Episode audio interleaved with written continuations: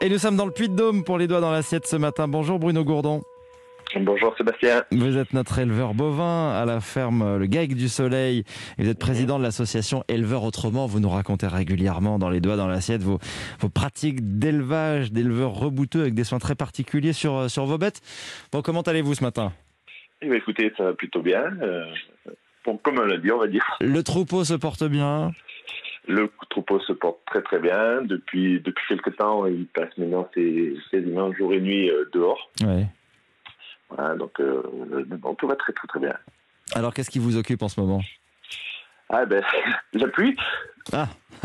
la pluie, euh, non, oui, ben, tout de suite, oui, normalement, on être en plein dans les, les périodes de, de, récolte de, de l'herbe en Ouais. foin. Et donc voilà, pour faire du foin, il faut, faut un peu de chaleur et du beau temps. Et pour le moment, le, le beau temps n'a pas l'air vouloir de se caler tout à fait tout de suite. Donc on patiente euh, très simplement. Quoi. Mais, euh, Donc On on, attend on parlait de, sécheresse, euh, c'était quand? Mm. C'était au mois de mai qu'on craignait la sécheresse et puis finalement il pleut trop. Eh ben, ah, c'est ça, c'est cette répartition d'eau qui a, je pense, qui a, quand même été modifiée depuis quelques années. On n'a pas forcément des, des cumuls à l'année qui, qui varient. On a toujours à peu près les mêmes cumuls d'eau à l'année. Par contre, la répartition sur l'année, euh, elle a complètement, euh, complètement changé, quoi. Donc, euh, résultat des courses, euh, ben, on se retrouve avec des périodes. Là, vous voyez, depuis le début du mois, on est à à peu près 170 mm d'eau euh, qui est tombée, donc ce qui est beaucoup pour pour un mois de juin.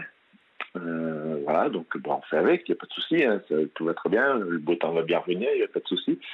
Mais voilà, donc ça veut dire que l'herbe pendant ce temps-là mûrit.